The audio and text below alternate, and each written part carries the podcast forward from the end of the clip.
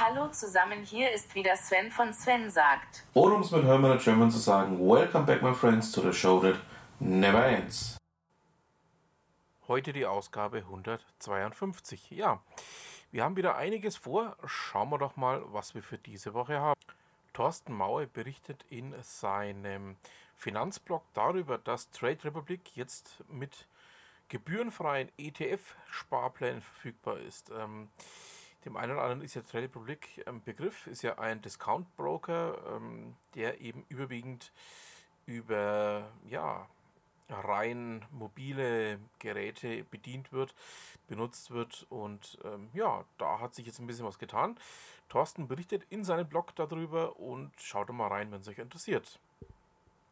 Was haben wir denn sonst noch? Ich habe ähm, ein Thema aus Österreich gefunden. Ähm, ihr wisst ja, ich bin ja ein bekennender Elon Musk ähm. Aber manches Mal ähm, zeigt es halt einfach auch die Technik oder die Grenzen der Technik auf, die da verwendet wird. Ähm, so hat jetzt der ORF Tirol einen Beitrag darüber gebracht, ähm, dass ein brennender Tesla in den Kühlcontainer musste. Und zwar ist es ja so, dass wenn diese Fahrzeuge brennen, ähm, aufgrund ihrer Batterie eigentlich äh, mit den herkömmlichen Mitteln kaum zu löschen sind. Und dafür gibt es jetzt eben einen speziellen Kühlcontainer. In Österreich ähm, wird dieses Modell schon angewandt, also sprich diese Kühlcontainer schon angewandt, sieht ein bisschen aus wie eine normale ähm, Absetzmulde. Und da wird dann eben der brennende Tesla reingeschoben oder reingezogen, je nachdem, wie man es machen kann. Und ähm, wird dann da drin entsprechend gekühlt. Ich packe euch mal ähm, den Artikel auch mit rein. Ihr wisst ja, alle Beiträge, die ich hier so ähm, vorstelle, findet ihr natürlich auch in den Show Notes. So, kommen wir nun zu etwas völlig anderem. Im Personalwirtschaftsblock ähm, geht es um Arbeitgebersiegel. Und zwar genauer gesagt, ähm, lässt die Überschrift schon einiges vermuten. Die da lautet: Bitte kein weiteres Currywurst-Diplom. Ähm, ja, schaut da mal rein. Der Artikel stammt übrigens von Ed Goldlam, also von Eva Maria Goldmann.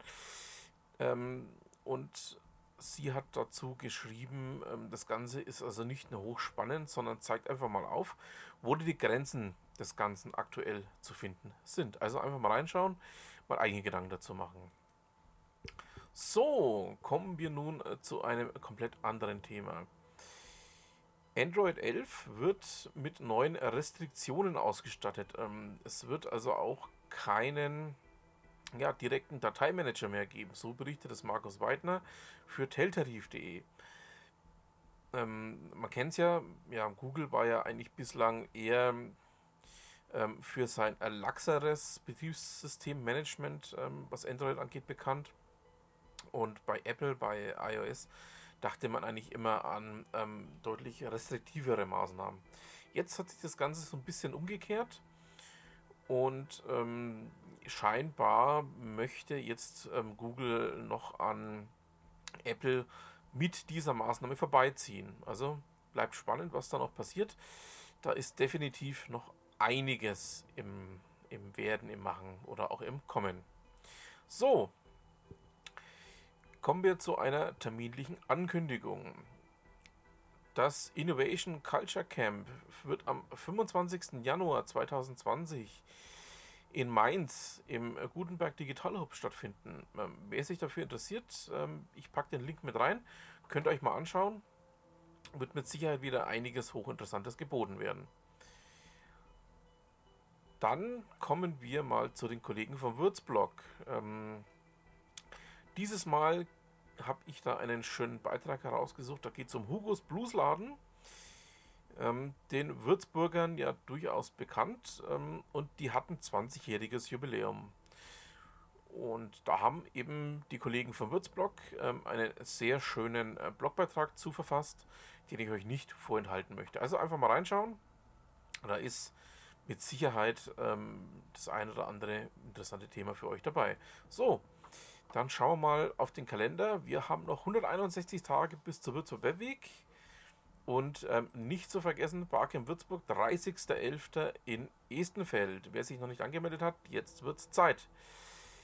Dann kommen wir natürlich noch zu einem ganz wichtigen Bestandteil meines kleinen Podcastes hier. Es geht noch zum Beitrag von Ute Mündlein. Und dieses Mal geht es um das Thema Frequently Tweeted Questions.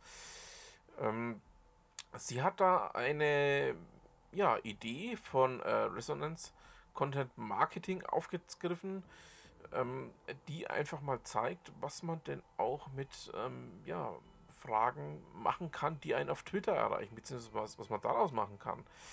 Schaut da mal rein, also hochspannende äh, Geschichte und ähm, macht euch eure eigenen Gedanken dazu. So, damit haben wir es dann auch für diese Woche. Ich bedanke mich fürs Zuhören, wünsche noch ein schönes Restwochenende und was immer Sie machen, machen Sie es gut.